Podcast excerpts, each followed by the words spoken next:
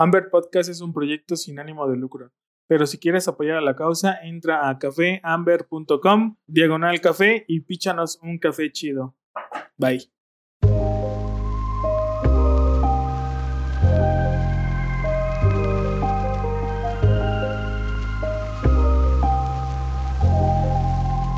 Hola, ¿qué tal? Bienvenidos a un nuevo episodio de Amber Podcast. Muchas gracias a los que nos siguen escuchando y sintonizando ahí por las plataformas de podcast. Y bueno, el día de hoy tenemos a un invitado que ya eh, estuvimos platicando, pues ya, ya tiene ratito que platicábamos por Instagram, pero no se nos hacía ahí poder coordinar un poquito los tiempos. Y bueno, el día de hoy tenemos a Rodrigo de Elipsis Café, casa, no, Elipsis Casa de Tueste, que es como lo ve, están en sus redes sociales. Entonces, pues bienvenido, Rodrigo. Este es tu espacio. Así que, pues para la gente, a la banda que no te ubica, ¿quién es Rodrigo? ¿Desde cuándo anda en el café? Un poquito de dónde es, a qué se dedica, sueños, frustraciones, lo que nos quieras compartir. Adelante. Eh, pues, ¿quién es Rodrigo? Eh, híjole, es una pregunta bien larga, pero no la voy a hacer. Voy a intentar no hacerlo tan largo. Eh, pues Rodrigo soy yo, nací en la Ciudad de México, en la hermosa zona de Coyoacán. Eh, viví casi toda mi infancia y mi juventud temprana en Coyoacán. Muy afortunado en ese sentido. Eh, cerca de muchos cafés, unos buenos, otros no tanto. este, y bueno, antes de, de hablar como de mi incursión al mundo del café, eh, pues me, yo me voy a ir un poquitito más atrás, porque yo no vengo ni de familia de cafetaleros, ni de familia de chefs, ni absolutamente nada. Yo soy chef, pero ahorita voy a esa parte. Ok. Este, primero estudié fotografía. Yo dejé la, la, preparatoria, la, abandoné para estudiar fotografía en la Escuela Activa de Fotografía ahí en Coyoacán. Creo que creo que ahí empezó un poquito mi viaje al mundo del café en realidad es un poco chistoso porque yo tenía que caminar todos los días a la escuela activa y diario pasaba enfrente de algunos cafés y diario me tomaba un café. Qué chido. Este, y, y, esa fue como mi primera incursión en empezar a tomar cafés expresos, ¿no? Que era pues lo que había en ese momento, ¿no? No, no existía mucho el tema de los métodos. Estamos hace casi 15 años. Ok. eh, y bueno, pues la, la, fotografía es un arte que te hace necesitar café a la de fuerza, ¿no? O sea, son muchas horas despierto, muchas horas de creatividad y entonces, este, pues me convertí primero en un adicto antes que en un apasionado. ok. Eh, junto con eso también hubo una temporada, un verano que estuve trabajando en un restaurante ahí mismo en Coyoacán eh, no sé si puedo decir nombres. Sí, sí, sí, nombres, marcas, lo, lo, que, lo que tú quieras decir, este es un espacio abierto. Perfecto. Sí, se llama Le Mart, es un restaurante francés, eh, pequeñito, eh, cerca del centro de Coyoacán. Y cuando yo entré a trabajar ahí, literalmente me preguntaron que qué sabía hacer, les, sabía, les dije que sabía aprender rápido. Entonces me dijeron, bueno, se acaba de ir nuestra persona de barra, este, ¿sabes hacer café? Y yo, pues no, pero enséñame cómo y lo voy a hacer. ¿no? Entonces, este, literal me pusieron enfrente de una máquina de expresos. Me dijeron, tú le picas aquí, le mueves aquí y nada más. Bueno, pues nada más. Y era muy chistoso porque yo tenía que llegar a Le Mart a abrir el, restaurante. Pues era, era, el primero del personal en llegar. Yo llegaba y el local de al lado era una tostaduría de café.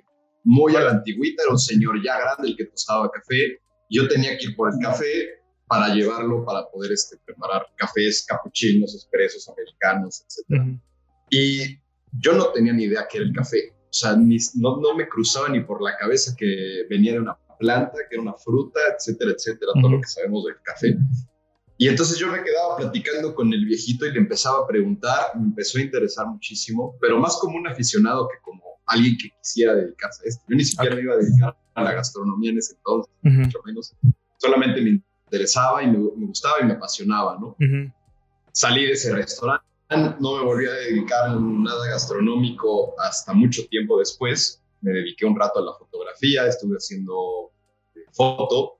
Y cuando yo me salí de casa de mis papás, relativamente joven para, para, la clase media de la Ciudad de México. Fui a los 21 años de casa de mis papás, ya con una carrera terminada, ya con trabajo y todo. Pero la carrera de fotografía entró en el mundo digital y los precios se fueron al suelo. Este, empecé a ganar muy poco dinero y entonces tenía que ver qué más hacía. Yo no tenía la escuela preparatoria terminada, pero yo tenía una promesa por parte de mi papá de que cuando yo terminara la, preparatoria me iba a pagar una carrera universitaria o cualquier estudio que yo quisiera. Órale. Entonces, pues dije, bueno, pues creo que mi salida más fácil es eso, ponerme a estudiar, acabar la prepa y, y buscar algo donde pueda yo generar más. Desde ese momento, pues, mi movida era ver que podía generar más. Y pues me empecé a acordar de todo este tiempo que estoy trabajando en el restaurante. Eh, me la vivía yo viendo la tele, programas de cocina y así. Dije, bueno, creo que todo el mundo come. creo. Es, sí. Por, este, Unos más que otros, ¿no? sí, sí, definitivamente, y unos de formas más extrañas que otros, pero, pero dije, bueno, si todo el mundo come, todo, o sea, trabajo en, en, en, como, gastrónomo, como chef o como cocinero, siempre va a haber. No voy a tener que sufrir este tema como de que ya cambiaron las cosas y listo. Y me encantaba, la cocina me encantaba. Entonces este, dije, bueno, pues voy a estudiar gastronomía. Me fui a, a, Valle de Bravo, que es un pueblo cercano a la Ciudad de México. este, había una pequeña escuela de gastronomía ahí yo estaba harto de vivir en la Ciudad de México, porque es una ciudad este, un poco apabullante. Y entonces me fui a estudiar gastronomía ahí, eh, pero resultó ser muy chico. Y entonces la escuela de gastronomía, eh, esa sucursal, eh, no pudo continuar, quebró. entonces nos movieron a los que estábamos en esa escuela a otro plantel en Metepec, que es otra zona del Estado de México. Este, y entonces terminé yo mis estudios de gastronomía en Metepec eh, y fue muy chistoso porque yo tenía algo ya de conocimiento del mundo del café. No podría para nada decir que era un experto, ni mucho menos, pero conocía mucho más que la media. Okay. Conocía mucho más que la media, incluso que mis maestros de gastronomía. Mm, okay. Eh, y me acuerdo muy bien un día que nos pusieron a hacer una receta tradicional italiana, que es un tiramisú. Es un postre que se prepara, eh, entre otras cosas, con espresso galletas y eh, con, queso mascarpone, etcétera, lleva varios ingredientes. Pero eh, te daban los, los este, recetarios antes de empezar a preparar las recetas y de repente en el recetario yo leo eh, una cucharada de café soluble y dije, esto no puede suceder en una escuela de gastronomía, o sea, sí, se pasaron. está fatal. Entonces yo me, indigné, fui a hablar con el director, se pasaron de lanzas, fui a hablar con el director, bastante indignado, y dije, oye, esta es una escuela de gastronomía donde sus preceptos dicen que nos dan ingredientes de, la mejor calidad, no sé qué, y esto no puede pasar. Me dijo, bueno, pues, ¿qué, qué sugieres? A mí me había regalado mi primo una de estas maquinitas de espresso de supermercado, literalmente. Este, que no han de costar más de dos mil pesos. Me la había regalado así como de, ¿te gusta mucho el café ten? Cosa que para mí fue fabuloso. Yo no dejé el regalo que tenía. Les dije, yo tengo esta maquinita en mi casa eh, y con esa podemos intentar hacer el, el postre, ¿no? Entonces, en vez de hacerla hoy, les propongo que lo hagamos mañana. Yo me traigo la maquinita y lo hacemos. Hice eso y otra maestra de la escuela de gastronomía que tenía, este, junto con su hermano, una otra escuela, pero más dedicada al vino, a, los sommeliers. Dijo, oye, ¿tú sabes de café? Le dije, pues un poquito. Dijo, oye, ¿qué tal que hacemos? Organizamos una cata eh, con mi hermano que es sommelier y vemos cómo podemos machar algunas cosas de café. Ahí yo ya tenía un poco de conocimiento de algunos métodos. La prensa francesa ya estaba bastante en boga. Eh, ya utilizaba yo una este, Vialetti o italiana. Este, yo ya tenía un pequeño set en mi casa para, preparar este, algunas bebidas. Tenía el, calcetín para colar café de mi abuela, literal, lo tenía en mi casa para, para este, preparar café. Y dije, bueno, pues veamos qué pasa, ¿no? Sí. Y hicimos un par de sesiones, fue divertidísimo, ¿no? Todo esto sin, sin tener un contexto de haber ido a aprender de, de café, ni mucho menos alguna institución, Ujú. ni siquiera una cafetería, nada. Ok. Nos inventamos el programa, me inventé el poco conocimiento, lo investigué en internet, etcétera. Creo que en ese entonces yo ya tenía un libro que seguramente varios pasamos por ahí, que se llama La luz del café. Mm, ujú. Este, no lo recomiendo demasiado, pero es una buena forma de, de explicarle a gente que no le interesa meterse tan de lleno en el mundo del café, pero tiene algunos tips por ahí. Entonces de ahí saqué mucha de la información. Y ya pasó el tiempo, yo eh, terminé la carrera de gastronomía, fui muy afortunado eh, en tener algunos conocidos con restaurantes, al- algunos importantes. Eh, trabajé en la taberna de León de Mónica Patiño, este, que es un restaurante importante en la Ciudad de México. Antes estaba, de hecho, en Valle de Bravo. Eh, y, o sea, así como salí de la, de la escuela de gastronomía, tuve trabajo inmediatamente, ¿no? Y fue buenísimo. Pero el la escuela de gastronomía y el trabajo eh, en cocina es una cosa muy eh, la pasión que podemos sentir los gastrónomos por la cocina, por preparar platillos, por toda la parte de servicio, por entregarles un buen producto a los comensales, es muy diferente a lo que se vive en una cocina real, por lo menos aquí en México. Es- ¿Eso hace, cuánto tiempo fue? Eso yo tenía como, podemos estar hablando como de hace un poco más de ocho años, no, Mm, este, casi diez años. órale. Ujú. Oye, el tiempo pasa rápido. Sí, 10 años. Mm. Este, eh, me desencanté un poco, salí de esa cocina, eh, empecé a buscar trabajo en algunas otras áreas, en algunos otros lugares, y resultó que los mismos eh, socios de esa, de esa cocina tenían otro restaurante que estaba por abrir. Me dijeron, oye, te invitamos, pero más bien a ser el jefe de cocina de este nuevo restaurante. Es un restaurante más pequeño, eh, tú puedes desarrollar tu menú, hacer un trabajo más creativo, que a mí lo que me interesa como fotógrafo, como gastrónomo, como todo esto, interesa el enfoque más creativo de las, de las cosas. Ujú. Entonces me dijeron eso y dije, bueno, pues vamos a intentar por este lado.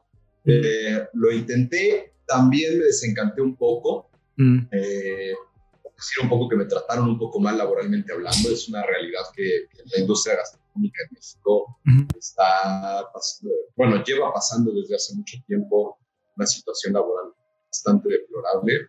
Ujú. No me gusta hablar de las cosas negativas, pero pues hay que decirlo.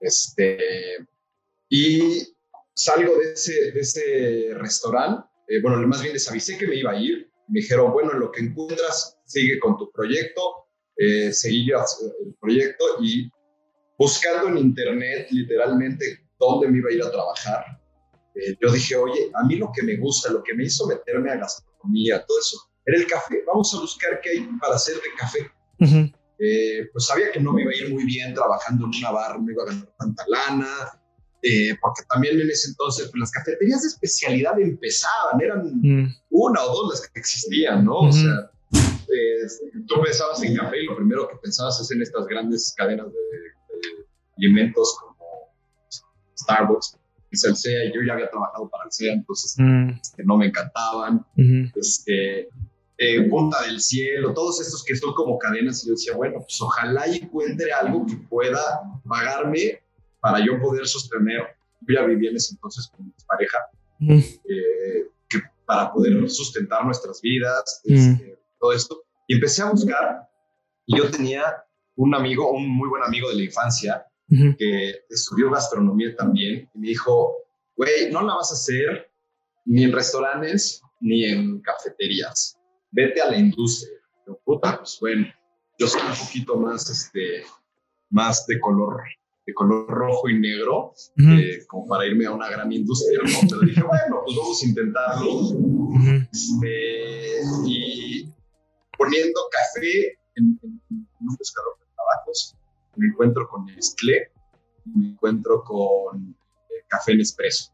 Ok. Ujú. Eh, cuando empiezo a ver eh, las prestaciones y el sueldo, me ganaron. Mm, Dije, ujú. pues voy a aplicar, no pasa nada. Este, a ver qué pasa y echemos la moneda al aire. Apliqué el proceso fue bastante largo. Entrar a trabajar en Nestlé no es la cosa más sencilla del mundo. Tiene muchos filtros.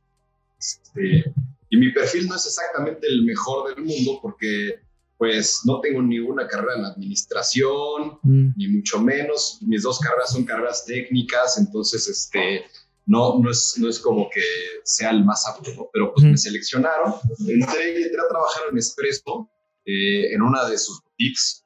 No voy a ahondar muchísimo en ese tema porque tal vez no ustedes, pero yo sí me puedo meter en temas. dale, dale. Entonces, pero, pero ahí, ahí aprendí a mucho más a fondo lo que es el café. Okay. Si algo sí tiene, es que es súper robusto y tiene una cantidad de información impactante, no por nada está todo el mundo. Pasando, es, etcétera, se mencionaba, es una realidad. Entonces, yo obtuve muchísima, muchísima información, aprendí muchísimo.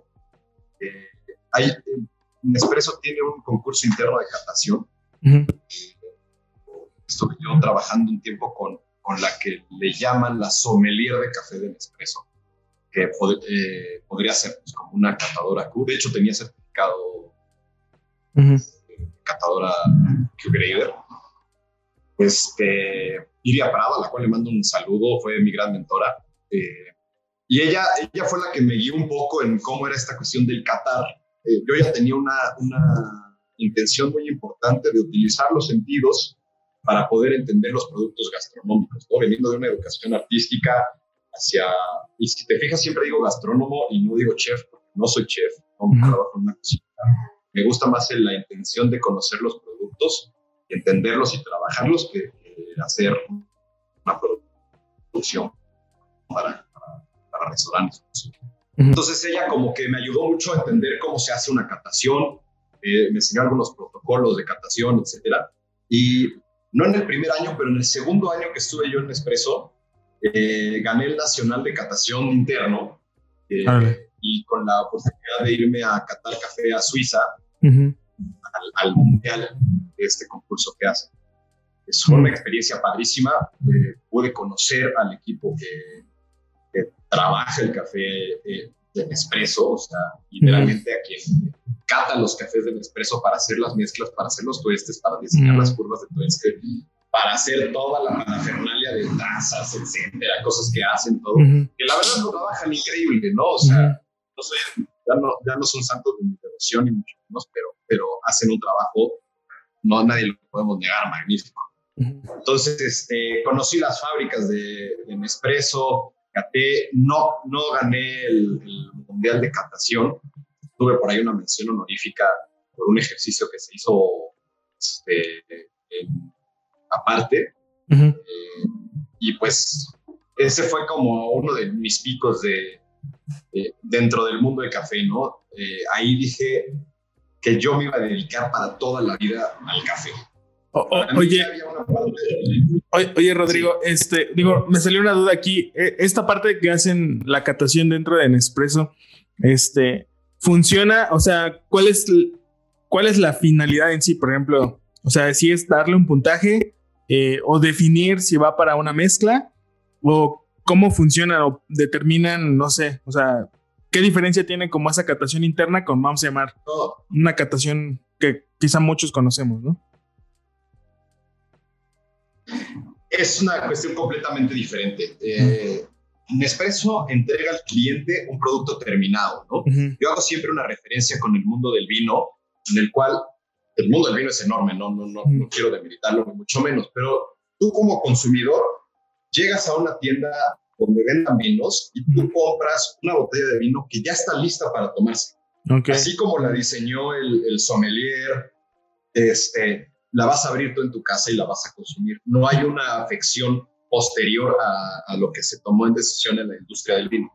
en, el mundo del café, en la mayoría de los casos, pues no es nada más es lo que diseñó el agrónomo o la familia que tenía una finca o lo que sea, que sus eh, semillas, sino hay después un beneficiado que a veces hace la misma eh, familia o los mismos productores Eh, a, veces no, a veces se beneficia en, otra zona o en otro lugar. Después de eso, este, eh, bueno, hay una serie de pasos que, varios conocemos. Eh, después viene el, trabajo del tostador. El tostador toma decisiones. Si es un buen tostador, tomará las mejores decisiones para ese café, pero aún así puede tomar decisiones para alterar. Si tú tostas un café y yo tosto el mismo, probablemente vamos a llegar a resultados distintos sin necesidad de que uno sea mejor que otro, sino por gustos, por, por este, eh, por cultura, por lo que quieras, vamos a hacer cosas diferentes. Después viene, pues, que le llega a las, a las manos a un barista y va a tomar la decisión si lo va a hacer expreso, si lo va a hacer filtrado, si lo va a hacer decantado, si lo va a hacer una inversión. O sea, todas esas decisiones hasta que llega a las manos de un consumidor y lo toma. Sí, claro. Entonces, este, Nespresso se parece más al mundo del vino. Ellos te entregan algo que ya es un producto terminado. Tú no vas a tomar la decisión más grande que vas a tomar es si lo vas a tomar en una taza o lo vas a tomar en un vaso, ¿no? si le vas a añadir leche o no. Okay. Este, Lo cual muchos podrán pensar que está mal, pero la realidad es que le estás ahorrando a la gente un chorro de trabajo. Eh, digo, al consumidor, eh, no, a la gente, porque pues, hay otros trabajos ahí, pero al consumidor le estás ahorrando mucho trabajo y mucha necesidad de conocimiento. Sí, claro. Y al final del día. Una taza de café. Ajá, al final del día, perdón, es. Vas a es, una taza de café. Y es, un, y es un mercado en particular, ¿no? O sea, es un mercado que busca eso completamente, ¿no? Al final del día. Y, es, y está bien, ¿no? Sí, es completamente eso. Entonces, las cataciones dentro de Nespresso en ese, claro que hay cataciones, protocolos de catación para, para el diseño de, los cafés que, se ven, pero esta es la catación de producto terminado. Ok. La finalidad en este concurso simplemente es la participación, la búsqueda de mayor conocimiento, el engagement o el acercamiento a la, a la, marca por parte de los mismos trabajadores de la marca. O sea, no hay una finalidad mayor. Lo que hacen es eh, Nespresso tiene su, una, tiene de, dos, ahora tiene tres líneas, pero tiene, tenía dos líneas en ese entonces, la línea casera y la línea profesional. Y, este, y lo que hacen es literalmente, en total eran en ese momento como 50 variedades diferentes de café. Te preparan 10 y tú tienes que decir exactamente cuál es. Órale, chido. Para, para este. Entonces, Aquí en México yo tuve una calificación de 10 de 10, además de un examen teórico, y eso fue lo que me abrió las puertas para irme a Qatar a Suiza. En Suiza no te dan tu resultado final, eh, pero más o menos pues después con, con los demás participantes pues, te vuelves amigo, platicas, oye, sí te dicen cuáles fueron las variedades que, o las cápsulas que no entonces, más o menos tú dices, ah, yo dije esto, yo dije aquello. Entonces, más o menos sabes, yo tengo cálculo de que quedé como alrededor del quinto lugar, tal vez entre el cuarto y el sexto del lugar de, ese mundial. La verdad es que estuvo muy, muy chido. Y lo que es padrísimo es que eh, conocí al, al, maestro o al gerente de la parte de Green Coffee Management, que es el que ve toda la parte de café verde.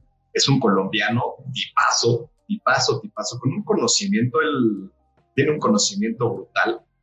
Eh, padrísimo, los dos latinos hablábamos español, entonces mm. él viviendo en Suiza decía, por fin llega alguien que habla español. Y, este, él y, con, su esposa, que también trabaja ahí, hicimos como buena relación, estuvo padre. Eh, y bueno, eso me abrió otras puertas dentro de Nestlé, eh, aprendí otro, otras cosas estuvo muy chido. Y después eh, me desilusioné un poco, estaba yo un poco cansado, ya llevaba eh, casi cuatro años trabajando con ellos y dije, pues necesito ver algo más. Yo me quiero dedicar al café y aquí no hay como mucho más que lo que vaya yo a poder hacer.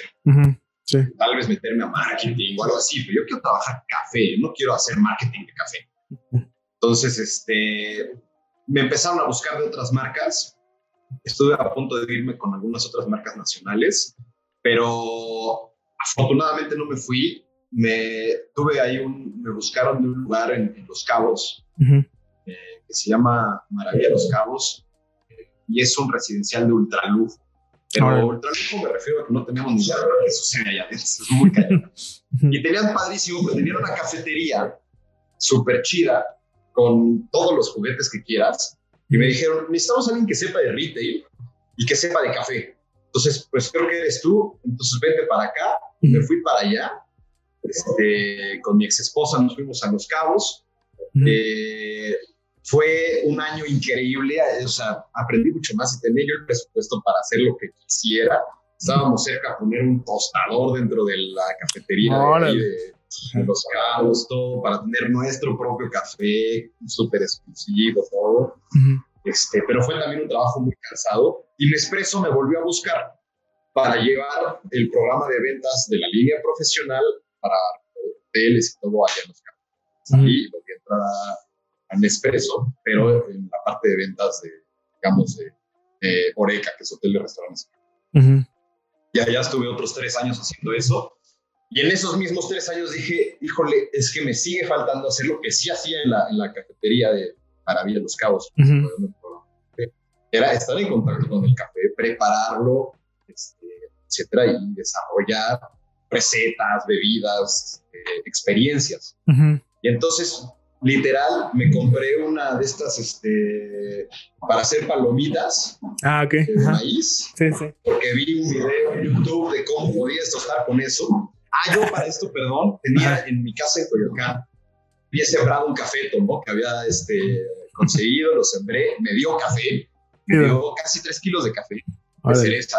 Eh, pues, un poquito ahí arriba de medio kilo de, semilla. Ajá, y entonces, pues, entonces me puse a tostar ese, ese cafecito, primero en sartén, a ver qué fregado salía.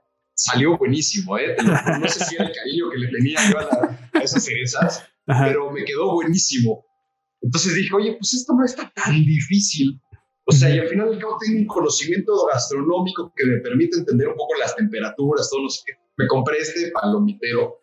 eh, y yo ya había tenido algo de contactos con Jesús Salazar, de tecnólogo, de tecnología, este, por la misma chamba que hace Maravilla los Caos. Entonces le dije, oye, hay forma de que me vendas nada más un par de kilitos en verde. O sea, no necesito un quintal completo, nada, porque es para mí, para mi casa, ¿no? Resultó que él iba a Los Cabos a dar una capacitación y me dijo, nos vemos tal día en Los Cabos. Órale, así de importante soy que va a venir a verme en Los Cabos. no, iba a dar una capacitación, lo conocí en, esa, en, un, en un, hotel allá en Los Cabos. Platicamos y me dijo, sí, te voy a mandar mi lista de precios por kilo, no sé qué. Y me mandó, este, creo que en esa, en esa ocasión le haber comprado 4 o 5 kilos, ¿no? Diferente, De diferentes cafés que tenía él ahí. Okay. Y me puse a tostar esos cafecitos en mi máquina de palomitas de 50 gramos en 50 gramos para que salieran 40 tostados. Entonces me alcanzaba para un par de cafés y nada más. Eh, y lo que empecé a hacer era, bueno, pues ya está, ya tengo cómo tener café gratis. Lo que voy a hacer, le voy a seguir comprando este compa y lo que voy a hacer es empezar a, mis amigos, pues decirles, oye, ¿quieres café? Yo te lo puesto. Y tengo estos que están buenísimos tú y yo sabemos la calidad de cafés que maneja Jesús Salazar. Este, y entonces pues, eran muy buenos cafés. No, seguramente no los tostaba yo también, pero, pero pues bueno, ya hacía mis pinitos, tampoco eran tan exigentes mis amigos allá. Entonces lo que hacía, se los vendía eh, un poquito más caro de lo que me costaba para que a mí me saliera gratis mi café. Ok. Entonces, este, esa, esa fue como mi primera incursión en hacer negocio ya propio de la industria del café.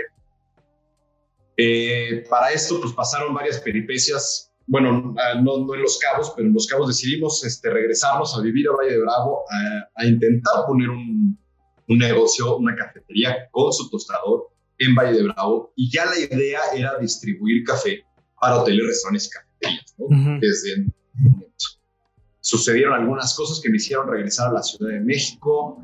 Estuve, eh, llegamos a la Ciudad de México en noviembre, diciembre del 2019, mm. sin trabajo, sin inversión, sin nada. y en el 2020, pues llegó, todo el mundo sabemos, llegó una pandemia terrible. Y entonces yo, sin trabajo, sin dinero, sin nada, dije, ¿y ahora qué hago? No?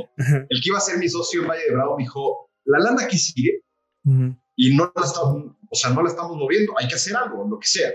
Entonces hablamos con los de Cienmex, mm. eh, los quienes estoy muy agradecido. Antes de que, antes de que empezara el shutdown, de, antes de que nos, nos, cerraran a todos, le dije, oye, te voy a comprar un tostador de 7.5 kilos, así asado, cotizaciones, todo, no sé qué. Va, se arma.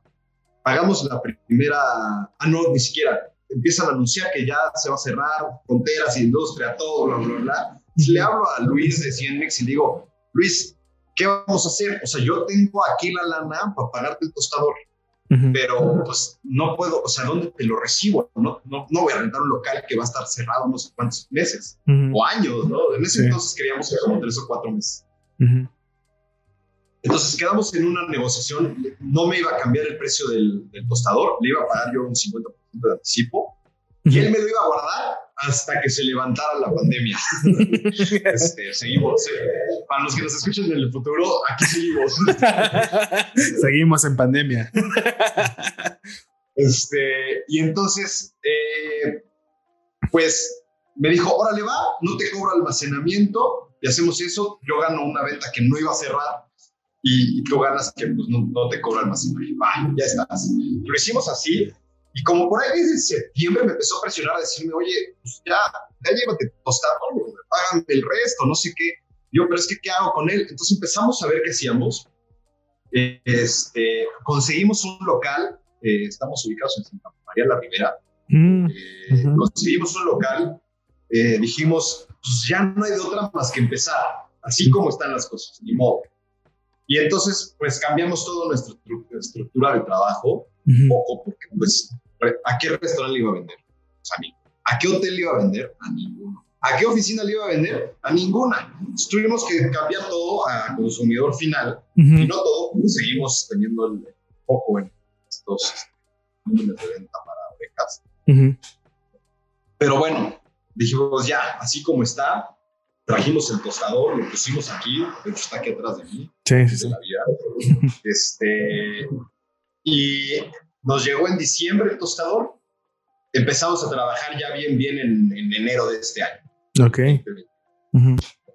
Y pues enos aquí, tostando cafecitos, eh, intentando eh, rescatar de, la pandemia y de todo lo que nos sucedió, porque entonces, si te fijas, el Lipsis Casa de Tueste tiene casi, un, casi dos años de existir, pero tiene nada más eh, siete meses de operar. Ok. Este, entonces, pues hubo mucha planeación. oye, oye Rodrigo. Sí, este. Ahorita en lo que te estaba escuchando, eh, un poquito la historia que, nos platicas, eh, veo que comentas en algunas ocasiones esta parte de creatividad que me llama mucho la atención. Digo, obviamente, pues esta parte creativa en la fotografía, después en la gastronomía.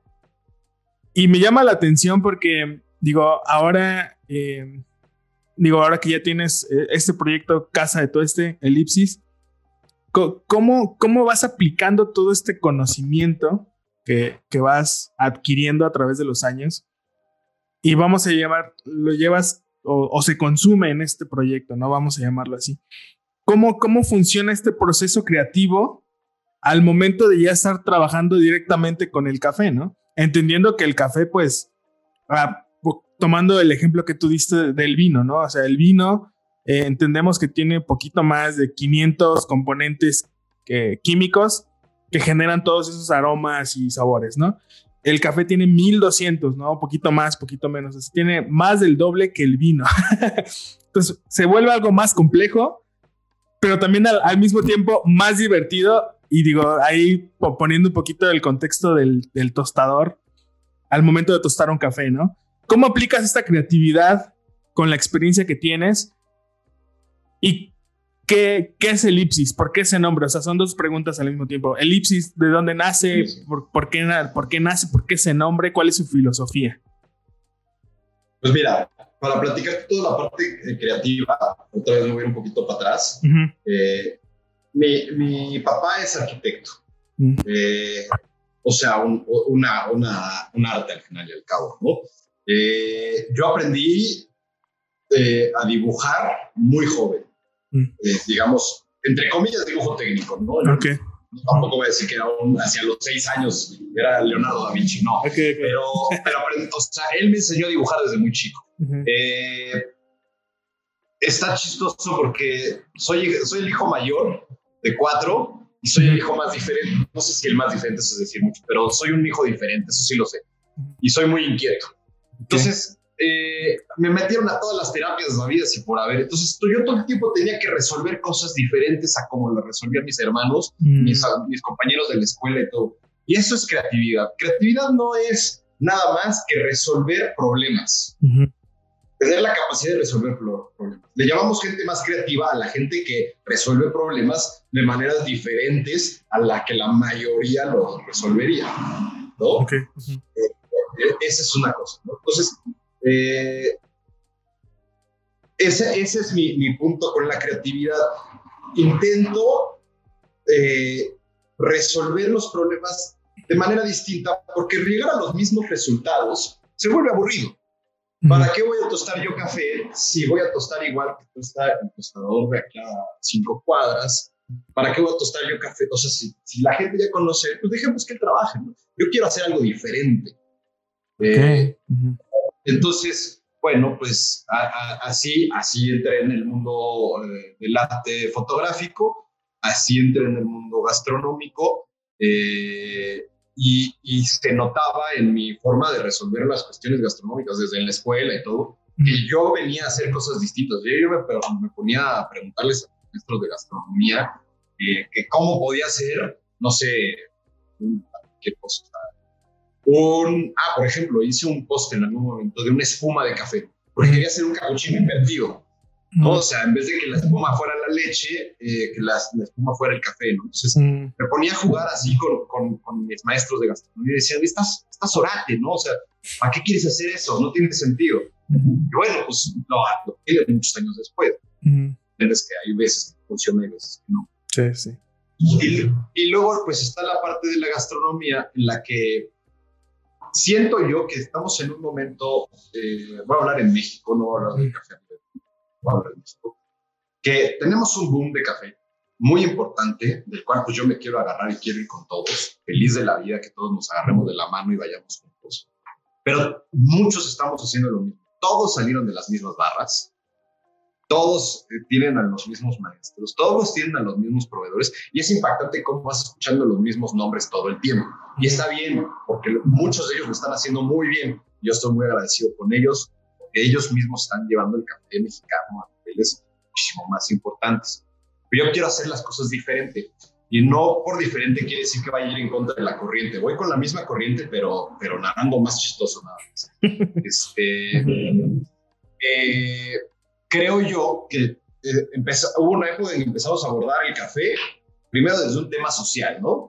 Y los productores, y cómo trabajan, y no sé qué, y es perfecto. Después tuvimos esta cuestión de que no, vamos a hacerlo más científico, vamos a estudiar y vamos a, a, leer y vamos a aprender. Y está perfecto, ya aprendimos eso. Pero mucha gente se quedó ahí estancada, ¿no? Y entonces agarra y entonces empieza a hablar de las, este, los compuestos aromáticos y no sé qué. O sea, yo nada más conozco eh, en la Ciudad de México un solo tratador que es eh, ingeniero químico y sabe de, químico, química orgánica, ¿no? O sea, ahora más, ¿no? Pero yo nada más conozco a uno. ¿Y qué le entenderá eso? Todos los demás no entendemos eso. No nos hagamos pedazos. Nada más lo repetimos. Sí. Y yo tengo una formación gastronómica y yo quiero abordar el café desde una posición más gastronómica. ¿Y qué es eso? Pues no nada más que eh, el alimentar y alimentar placenteramente. No nada más como una industria que te pueda dar pastillas algo así para las vitaminas, sino también la cuestión del placer.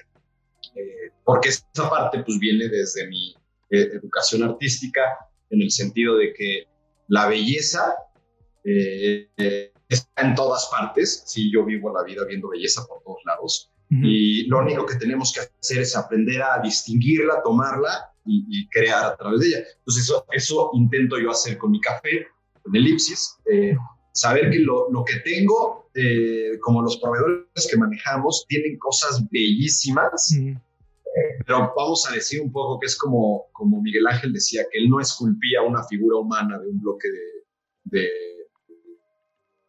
mármol, sino él nada más liberaba lo que ya estaba ahí.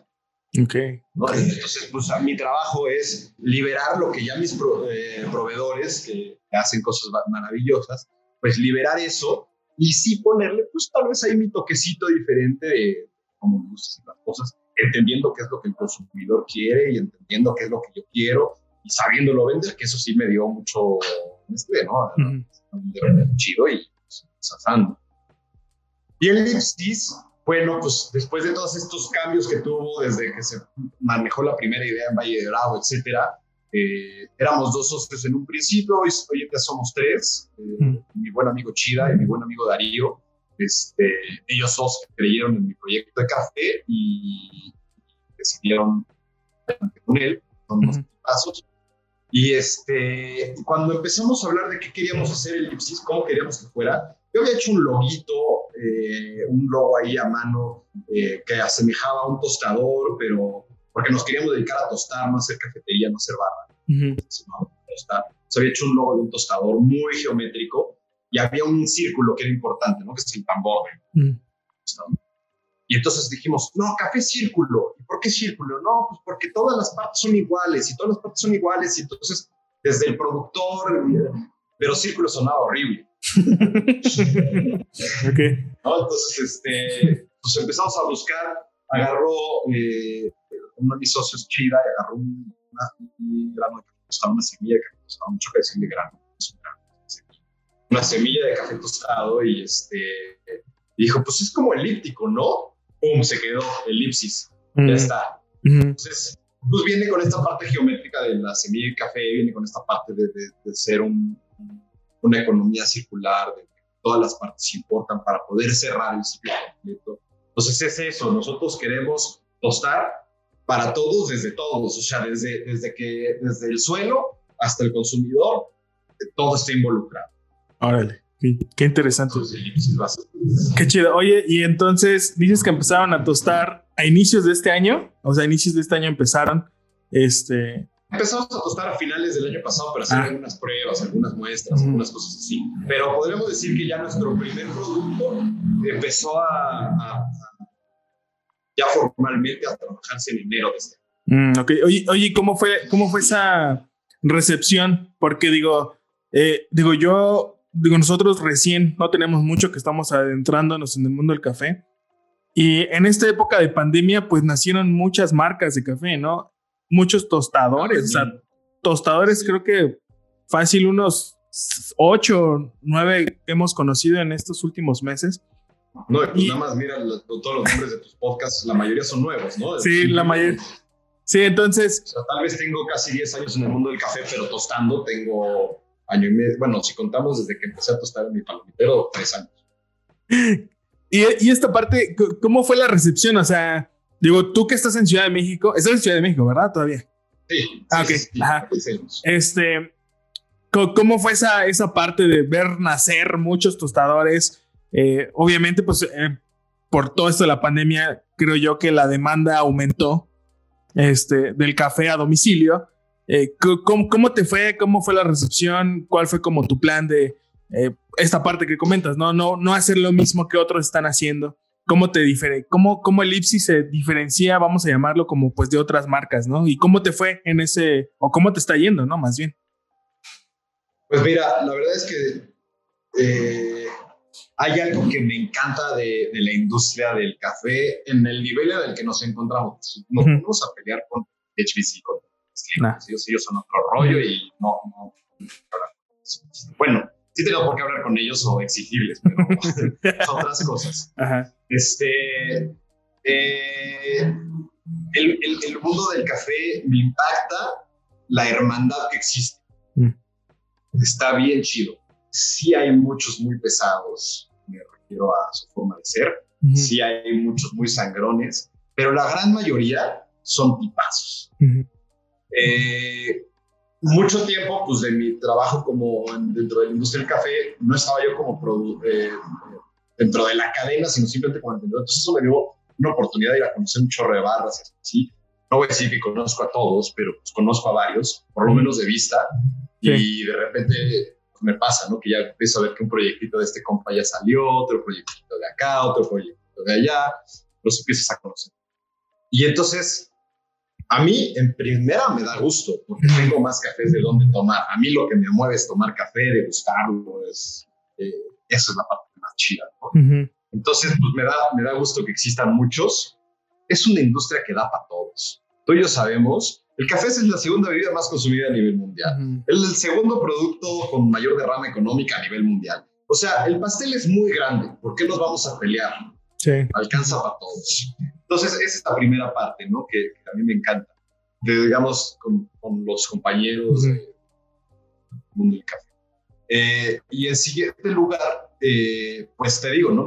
nuestro plan inicial de negocios era venderle a hoteles, restaurantes. O sea, teníamos una idea de, irnos a volúmenes un poco más grandes que lo que vendes para, para consumidor final. La mayoría de las marcas pequeñas o medianas que están eh, empezando a salir hoy, que espero tengan todo el éxito del mundo, este, se enfocan más en consumidor final y en algunas barras, ¿no? De como cafés invitados, etc. Eh, nuestra idea original, pues es más bien atacar una industria diferente. Y este, entonces creo que pues, buscamos y vemos.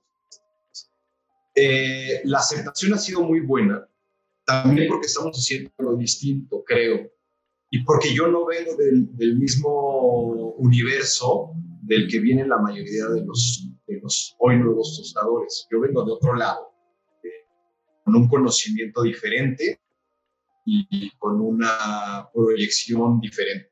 Eh, que la, la, gente, pues, digo, o sea, se conocen de todo. O sea, a mí me impacta cuando empiezan a decir, sí, Juan de tal barra, Luis, Luis de tal barra, el Ernesto de tal barra. Digo, hola, brothers, este, no, no los conozco. Y no tengo que charolear tampoco. Sí, no. Un poco de flojera el, charolear, ¿no? Y eso, digo, oigan, este, eh, pero eh, están buscando pues, una, otra cuestión distinta. Me encanta porque cada uno también proyecta en sus cafés este, cosas diferentes y se, se, nota mucho de dónde vienen. Eso es, eso es algo que está bien curioso. Los sabores que encuentras, los perfiles entre acideces, amargores, dulces, todo. Dices, ay, este viene de tal este, barra, este, este conoce a tal cosa. Es impactante cómo se, se crean líneas. Y yo no tengo ninguna de esas líneas, quiero pensar, porque no, eh, no nunca estuve inmerso en ese, en ese, mundo y me gusta más tostar pensando que es un artículo gastronómico y lo manejo como tal. Okay. Seguramente vendrá aquí, no sé, no quiero decir muchos nombres, por va, a salir, mal algo, pero no quiero que venga aquí, o sea, si viene aquí un tostador de alguna otra barra, va a decir, ¿en serio haces eso? Yo, sí, ¿qué? ¿No? ¿Yo probaste el café? Sí, está bueno. Ah, ok, entonces no te quejes. o sea, ¿sí me vas a meter esa temperatura? Sí me ha pasado, ¿no? O sea, oye, el otro día preparando, mí me encanta preparar. En vez de utilizar un B60, hago algo que es el decantado. Es como si hicieras un cupping, pero para poderlo servir. Y más ahora con el tema de la pandemia, de repente me gusta servirles cuppings a la gente que viene aquí al, a la tostaduría, pero no les puedes estar compartiendo las cucharas y eso. Entonces lo que hago es, en un vaso de precipitados, hacer como si fuera un coping de 400 mililitros, 500 ah, Y después se decanta, ya que se decanta, lo sirvo en, tacitas o en vasos para que lo pruebe cada quien el suyo. Entonces, de repente un amigo llegó, no es muy mi amigo, es un conocido, entusiasta del mundo del café, me dijo, ¿en serio esa temperatura vas a usar de agua? ¿en serio así lo vas a hacer? Y yo dije, o sea, el café es para mí, me lo voy a tomar yo. Si quieres, te comparto. y me dijo, oye, está buenísimo. Y dije, bueno, pues el chiste era que no te quejaras desde un principio y te esperaras, ¿no? A probarlo. Y, y, es más, si no te gusta, me lo dices y listo, no pasa nada. No pasa nada. Estoy abierto a la crítica este, negativa para hacerla constructiva, ¿no? O sea, y entonces pues sí, sí me ha tocado veces que dicen, oye, es que tu café estaría mejor si hicieras esto. Y entonces empezamos a hacer unas modificacioncitas y hemos logrado tener un producto que yo hoy disfruto eh, tomar y veo que otras personas disfrutan tomar y entonces pues, éxito. Qué chido. Oye, y este, me, me, parece muy interesante esto último que comentas porque digo, al final del día, pues es, es esta parte divertida de hacer café, de tostar café que no hay un manual establecido, posiblemente sí hay parámetros y hay muchas cosas que en cuestiones de calidad sí se tienen que seguir, pero pues está esta parte divertida, ¿no? O sea, ¿por qué no hago con, con agua a cierta temperatura? ¿O por qué con esta molienda? ¿O por qué con este tueste? O no sé, hay infinidad de cosas y creo que es algo muy divertido. Y bueno, me gustaría ir cerrando este episodio, este, Rodrigo, pero antes de pasar a las preguntas finales, eh, digo, una de, una de las razones por las cuales a nosotros en particular nos llamó tu proyecto, eh, y, y, yo creo que va, va como con todos nuestros invitados, es las personas que están detrás de los proyectos. Y en, en tu caso en particular, este, no sé en qué momento empezamos ahí a seguirnos en redes sociales y empezamos a notar que disfrutas mucho lo que haces. Creo que eh, eso, eso, no sé, esa vibra, esa vibra yo creo que eh, algunas marcas es muy evidente, o sea, es muy evidente que las personas que están atrás lo disfrutan. Hay otros que pues prácticamente Quizá lo hacen por negocio, por necesidad, y digo, no es juzgar, pero esta parte de, de disfrutar las cosas que hacen, digo, la verdad es que es, es algo que a nosotros nos llamó mucho la atención.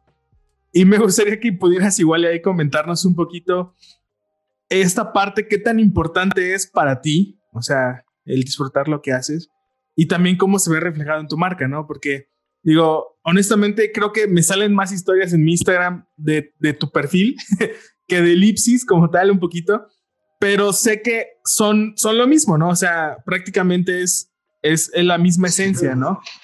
entonces, entonces pues no sé si nos puedes comentar un poquito y pasamos a las, a las preguntas finales. Órale, buenísimo. Mira, eh, definitivamente lo que amo es, bueno, más bien lo que hago, lo amo, ya ves, hasta me confundí. Este, es una pasión que siento impactante soy una persona completamente sensorial. Mm.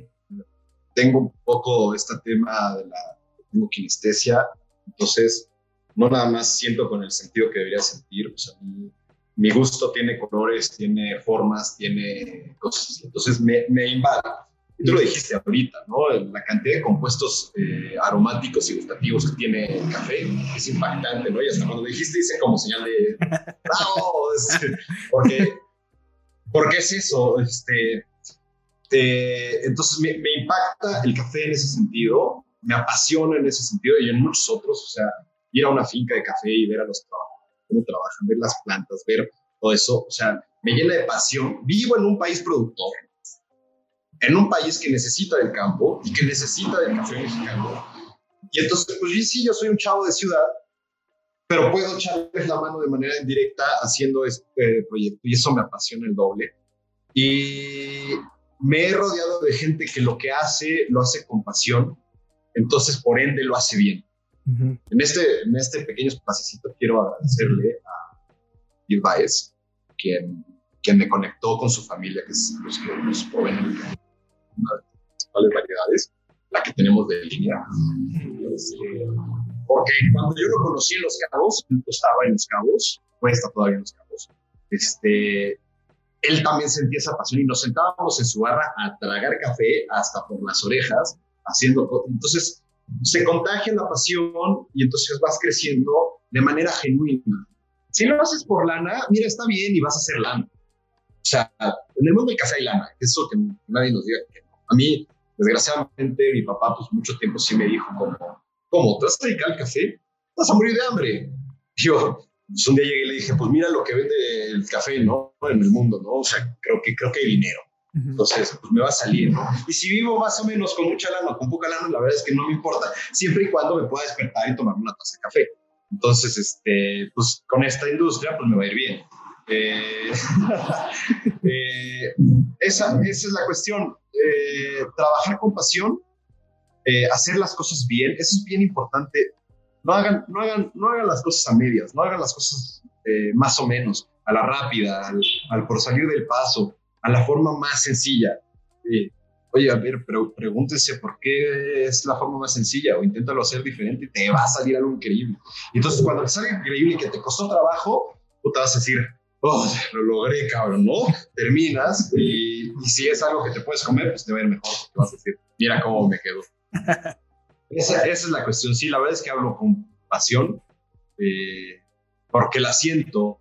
Cuando daba catas y capacitaciones a, a un montonal de gente expreso, va a sonar a broma, pero más de una vez, cuando empezaba a hablar del campo mexicano, me salían lágrimas, no de tristeza, de, de, gusto, de pasión, de, sentirlo. Y es neta, ¿no? O sea, hay que sentir, hay que olvidarnos de, tanta parafernalia. Si te gusta lo que haces, te va a ir bien. Cool. Porque, porque no hay necesidad. Va, va, va. Y este, pues vamos a, vamos a pasar a, a las preguntas finales. Digo, está buena, está buena la plática, pero pasamos para que no se extienda tanto. este, bueno, primer pregunta. La pregunta es concisa, la respuesta te puedes explayar lo que quieras. El mejor consejo. Ah, bueno, vamos a explayarnos de un minuto, ¿va? este. Primer pregunta. Eh, ¿Cuál es, eh, en esta trayectoria que has tenido de acercamiento al café, cuál es el mejor consejo que te han dado? Dentro del mundo del café, el mejor consejo, consejo que me han dado, sigue adelante. Okay. O sea, el, el, el, café, como lo decíamos hace un momentito, sí es una industria enorme que, que, da para mucho, pero sí se empieza lento y sí se empieza tranquilo y se empieza tomando una taza de café soluble a los siete años. ¿eh? O sea, en realidad, si podemos decir desde cuándo pues, estamos en el mundo del café, pues desde la primera vez que tomaste una taza de café. Sí. Entonces, sí se empieza lento y hay que seguir adelante. Y esto me lo dijo Iria Prado, eh, justamente cuando hice mi primera catación en Expreso, que no me fue para nada mal, pero me fue increíble. Tenía yo cuatro meses de haber empezado a trabajar ahí. Dijo, oye, tienes una capacidad bien buena para catar. Este, sigue adelante. O sea, y me dijo, yo te entreno para que el próximo año te vayas a Suiza a catar café. Y poco a poco, no es decir, sabiendo qué es lo que quieres y por qué lo quieres, sigue adelante. Listo, no hay más. Va que va, me, late. Siguiente pregunta. Algo que piensas que poca gente sabe de ti y que se sorprendería. hay muchísimas cosas que la gente no sabe de mí, pero soy una persona sumamente abierta, o sea, soy una persona que si preguntas te lo voy a decir, ¿no? O sea, este, no, no tengo como muchos tabús ni muchos tapujos de hablar de, de, de mí, de las cosas. Pero eh, creo que, o sea, voy a decir algo que hasta va a sonar chistoso, ¿no? Hay poca gente que sabe que trabajé un tiempo, no en el circo como tal, pero estuve en la industria cirquera haciendo fotografía. Este, esa es una cosa que no mucha gente sabe, no tiene mucho que ver con lo que decimos. Mm. pero este, es, es, divertido porque la gente se sorprende un poco y entonces ya puedes decir una historia divertida alrededor de eso. Qué chido. La otra es que, pues, al ser una persona que, es muy sensorial, muy sentimental y que se dedica al arte, soy una persona que a veces me puede escuchar así de feliz, pero también soy una persona que muchas veces tiene, muchos sentimientos, ¿no? Y la gente cree que Rodrigo es siempre esta persona que va sonriendo en la vida y de repente Rodrigo tiene días malos pero se toma una taza de café y entonces sonríe y se acabó el problema. cool, está chido. Va, siguiente pregunta. ¿Con quién tomarías una taza de café si pudieras escoger a cualquier persona en el mundo de esta época o de cualquier otra época? Creo que esa pregunta le tenía yo un chorro de miedo, ya la te había escuchado en otros podcasts porque, híjole, una persona con la que quiera tomar café, pues mira, ya se me cumplió el primero contigo, ya me tomé una taza de café. Eh, pero, ¿con quién me quiero tomar una taza de café? Con la persona enfrente de mí y escuchar de café. Y escuchar un buen rato de una plática de café. O sea, hago experiencias, o vamos a empezar a hacer experiencias aquí en el Ipsis, antes lo hacía en, otra, en otro formato. A Kurt, así, no es que así lo haya conocido, pero pero fue más o menos una experiencia similar que hice en mi departamento. Yo tuve, me fui de luna de miel con mi expareja a, a Costa Rica, me traje casi 13 kilos de café. Este, alguien se los tenía que tomar, entonces invitaba a la gente a mi casa, eh, cobraba una pequeñísima cuota de recuperación, literalmente nada más para pagar los 13 kilos de café. este, entonces, eh, eh, ah, era eso, hacer estas, este, estas como, pues, sesiones en las cuales tomábamos cuatro o cinco cafés en diferentes métodos y hablar de café y eran sesiones de cinco o seis horas, o sea, porque eran mis compas, ¿no? Mis amigos, los que iban a eso y es con quién me gusta tomar un café, con el que quiera sentarse y hablar cinco horas de café. Va, va. Va que va, me late. Y tengo muchos, tengo mucha gente la que podría decirte Albert Einstein, este, a Gandhi no, porque seguramente estaría un poquito flojera la plática, este, pero cosas así. Pero, pero no, la neta, con el siguiente que se quiera venir a tomar una de café a Ellipsis, Órale. con él quiero. Va, va, va, me late. Buena, buena respuesta. Siguiente, siguiente pregunta. Libro, película, serie o documental que haya cambiado tu forma de pensar. Híjole, esa es otra, otra bien difícil. eh, y, y, creo que la respuesta no está tan complicada. Mira, hay un poeta eh, portugués, Fernando Pessoa, que tiene un libro que es un compilado de, varios, o sea, él tiene muchos este, seudónimos, escribía como varias personas, eh, se llama Drama en Gente. Eh, tiene un poema que se llama El cuidador de rebaños, que es una gozadera. Una gozadera porque habla de lo que es el mundo y de la relación de nosotros con el mundo. Eh, yo no soy, yo no soy religioso ni mucho menos, él sí. Y habla de una forma de Dios que me parece lo más cercano a lo cual yo podría tener si es que creyera en Dios. Este, y, dice una frase padrísima que dice, eh, no creo en Dios porque nunca se me presentó. Eh, eh, y, me dijo, aquí estoy. ¿no? Creería en Dios si me hubiera presentado así. Pero si Dios es los montes y los ríos y los valles y las nubes, entonces creo en Él y toda mi vida es una comunión.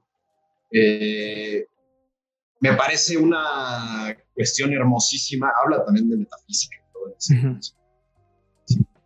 Este, y, pero esa, esa, esa línea me hizo entender que las cosas ya están ahí. No hay por qué ir a buscar respuestas eh, demasiado extravagantes, ni desde el mundo de la ciencia, ni desde el mundo de las religiones, que está bien que cada quien tenga su... Que cada quien crea la ciencia que quiera creer. Pero las cosas ya están ahí. Eh, nada más, en vez de verlas con preguntas, hay que verlas con apreciación. Okay cuando empiezas a ver con apreciación, el mundo se vuelve bello y, cuando el mundo se vuelve bello dan ganas de crear. Entonces, pues a eso nos dedicamos. Qué chido. Va. Siguiente pregunta. Bueno, a, ti en particular quiero hacerte una pregunta. Eh, este, con esta parte creativa, no se la hacemos a todos los, a todos los invitados, pero me surgió ahorita. Cuando tú estás trabajando, ya sea perfilando un nuevo café o ya sea, sea lo que sea que estés haciendo, quiero suponer yo que escuchas música. Corrígeme si, si me equivoco. Pero si escuchas música, este, ¿qué género escuchas? O escuchas de lo que sea, o, qué, música te inspira para poder crear, ¿no? ¿Qué música me inspira para poder crear? Híjole, voy a decir esa respuesta chafa que todo el mundo dice y que no es verdad. Eh, escucho de todo, escucho de todo dentro de mi pequeño universo, ¿no? O sea, eh, pero dos tipos de música, ¿no? Desde la parte como medio experimental, no es muy mainstream, eh, porque me hace pensar diferente. Si me pusiera a escuchar lo mismo que sale en el radio, lo mismo que escucha todo el mundo y eso, pues seguramente quedaría encasillado en algo que no me va a generar una creatividad. Entonces prefiero escuchar cosas que no son tan mainstream, tan, tan del oído común. Eh, y entonces me permiten, pues, imaginarme cosas diferentes. La música nos, nos, nos, revoluciona el cerebro y entonces, si escucho lo mismo, tu cerebro, o sea, lo mismo que todo el mundo escucha y todo el tiempo escucha, entonces tu cerebro va a entrar en un loop y, no va a salir de él, ¿no? Porque siempre estás haciendo lo mismo, siempre estás haciendo lo mismo, es como una fabriquita, entonces pum, pum, pum, listo. Pero si escuchas cosas distintas y te encuentras cosas diferentes, pues entonces vas a empezar a pensar en cosas diferentes. Eh, y escucho también mucha música, lo que antes eh, era, por, no sé si todavía exista, Putumayo, que es una, un proyecto de buscar música de diferentes regiones. Eh, tienen colecciones de África, colecciones de México, colecciones de Sudamérica, colecciones de música francesa, incluso de rock en inglés. O sea, tienen de todo un poco. Mayo fue un proyectazo padrísimo que me choca que no esté en Spotify, pero este, en algún momento esperemos que sí. Eh, porque, porque es lo mismo, te hace escuchar cosas que no escuchas de, la, de manera común, entonces te permite como tener más tipo cosas. Pero me inspiro, creo que soy un poco más visual, entonces creo que mm. también me inspiro más en colores, en formas, en figuras. De hecho, por ahí tengo unas gráficas que atrás tú lo podrás ver, que no son gráficas no, son, no, es una curva de twist, nada, son, son gráficas de a dónde quiero llegar con acidez, amargor, dulzor, eh, qué aromas, los aromas los represento con colores y eso, para poder perfilar mi café de diferente manera y darme cuenta si voy a poder llegar a eso o no con ese café. Ah, qué chido. Órale. Pues está súper interesante y me llama mucho la atención porque, digo, sé que las personas, digo, creo yo que todos en diferente nivel somos personas creativas, pero hay quienes lo desarrollan un poco más o como tú dices, ¿no? O sea, son visuales, son auditivas, son más de tacto, sensorial. Entonces, es algo que me ha llamado mucho la atención, o sea, cómo la gente se va inspirando de ciertas cosas y cómo es este proceso, ¿no? Que al final del día también es parte de la, de la esencia de la marca, ¿no? vamos a llamarlo, ¿no? Entonces, mira, qué interesante. Vamos ahí a, a ver si podemos darnos una vuelta para ver tus gráficas. este... Ah, vente, vente, encantado. Yo ya te dije que ¿Sí? quiero tomar una taza de café contigo, entonces vente acá y encantado. Va, va. Última pregunta, mi estimado. Este, ¿Alguna recomendación de colegas o proyectos que actualmente tú sigues y que te inspiran? Colegas y proyectos que yo sigo y que actualmente me inspiran. Este, Híjole, pues mira, me, dentro del mundo del café me inspira muchísimo Jesús Salazar, no nomás por su proyecto de café, sino por su proyecto social. este, yo creo que la, la, mayoría, y si no todos los que, escuchamos tu podcast, seguramente sabemos que tiene una cuestión muy importante y lo sabe hacer bien. Y porque es real su proyecto. O sea, eso es lo que es más chin, más fregón de todo. ¿sabes? Este, su proyecto es real, entonces vale la pena. Eh, hay gente que no lo hace tan, tan real, entonces, me inspira, me inspira sobre todo eh, también cosas que no están dentro del mundo del café, porque te digo, hay que diversificar, ¿no? Eh, me inspira el arte que hacen otras personas, porque también, o sea, no, no, estamos tan desapegados del mundo del arte, somos creadores, ¿no? Entonces, este, creo que eh, hay que fijarse, no nada más, hay que fijarse en el entorno que está sucediendo alrededor para tomar decisiones de cómo yo, el, cómo yo mi arte lo voy a este, llevar a otros lados. Entonces, este, eso, eso, eso tengo, tengo un gran, gran, gran, gran compa. No es un compa, es un hermano. La vida. Este, buen musiño. que cada vez que yo me lo encuentro en redes, lo veo muy poco, pero cuando me lo encuentro en redes sociales digo, este es un fregón. para, donde se haga es un fregón. Y escribe y es un fregón. Y comunica y es un fregón. Y lo veo con su hijo y es un fregón pues él desde chico, literal, yo lo conozco a él, tengo seis años, él me lleva casi ocho. Desde, desde, desde chico yo lo veía para arriba y decía, así quiero ser yo de grande. Este, ahora yo, los dos somos grandes, entonces este, no digo yo quiero ser como el de grande, pero pues quiero que me inspires Seguro lo va a escuchar y va a llorar. Y yo ok, va, va que va. Oye, este, bueno, pues son todas las preguntas. Y bueno, para la gente que nos está escuchando y quisiera probar tus cafecitos, digo, hay gente que nos escucha obviamente en Ciudad de México, pero pues muchos también fuera, fuera, fuera de la ciudad. ¿Cómo pueden hacerle para conseguir tus cafés si quieren probar? Eh, ¿Cómo están en redes sociales? ¿Te escriben? ¿Cómo funciona ahí ese tema? Me pueden, me pueden encontrar en la red social de Elipsis Casa de Tueste, que es muy sencilla, eh, Elipsis-Casa de Tueste. en Instagram. Eh, pueden escribirme en Facebook también, pero usamos muchísimo más en Instagram. soy fotógrafo, me, me, acerco más a esa red social. Yo personalmente atiendo el, Instagram junto con mi socio, pero este, un poquito más yo. Eh, nos pueden hacer ahí literalmente por, por mensaje directo eh, pedidos desde un cuarto hasta lo que quieran, porque como te decía, eh, manejamos más cuestiones de volumen. Entonces, pues, si tienen alguna inquietud en tenerlo para, para algún restaurante, alguna cafetería, etcétera, pueden hacerlo de esa forma. Eh, tostamos también de manera eh, personal, ¿no? Podemos perfilar cafés para, para al gusto de cada cliente en ciertos volúmenes, ¿no? Así, no, no lo hacemos para un cuarto, para un kilo, pues, pues arriba de, arriba de 6 kilos podemos perfilar un,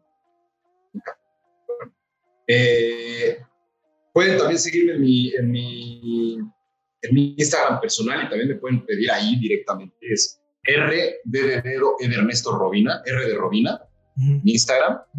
Y este, pronto, más pronto de lo que creen, vamos a tener ya una página eh, para que puedan hacer pedidos. Cool. Este, ya se las haré saber cuando, cuando salga. Y podemos hacer envíos a toda la República, tenemos este, envíos, eh, dependiendo también del volumen, si cobramos o no el envío. si voy a mandar un cuarto de kilo a Los Cabos, por ejemplo, pues sale más caro el envío que el producto en sí, entonces pues, tengo que cobrarte el envío. Entonces, pero, pero a cualquier parte de México, escríbanme al Instagram, los atendemos encantado de la vida yo voy a ser el más feliz de que la gente pruebe nuestro café y me encanta cuando me escriben de regreso y me dicen qué les gustó y qué no les gustó y qué cambiarían, porque eso nos hace crecer más. Qué chido. Va. Oye, y para, y para los que andan ahí como cerca de tu ubicación en Santa María de la Ribera, ¿dónde, ah, exactamente dónde están? Estamos en la calle Sor Juana Inés de la Cruz, número 91. Hay una referencia muy sencilla, estamos a eh, una cuadra de eh, la clínica del IMSS número 2, si no mal recuerdo, está aquí a una cuadra, este, Santa María la Ribera, en la Ciudad de México.